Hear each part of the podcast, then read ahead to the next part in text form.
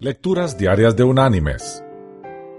La lectura de hoy es del Evangelio de Lucas, capítulo 10, versículo 27, que dice, Amarás al Señor tu Dios con todo tu corazón, con toda tu alma, con todas tus fuerzas y con toda tu mente, y a tu prójimo como a ti mismo.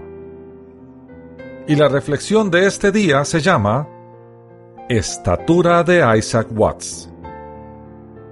Isaac Watts fue autor de muchos himnos que actualmente cantamos en las iglesias. Isaac, en su niñez, era de estatura muy baja, y cuando llegó a adulto no era alto, sino más bien bajo de estatura. En esta época de su vida, la de adulto, escribió en verso el siguiente pensamiento que traducido en prosa española, dice, Si yo fuera tan alto como mi mano pudiera asirme del cielo mismo, esa no sería mi verdadera estatura.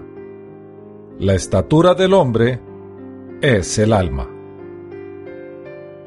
Mis queridos hermanos y amigos, la altura de una persona no se mide por su elevada estatura o por su inteligencia sobresaliente por sus estudios o éxitos en su vida, o por las riquezas que posee.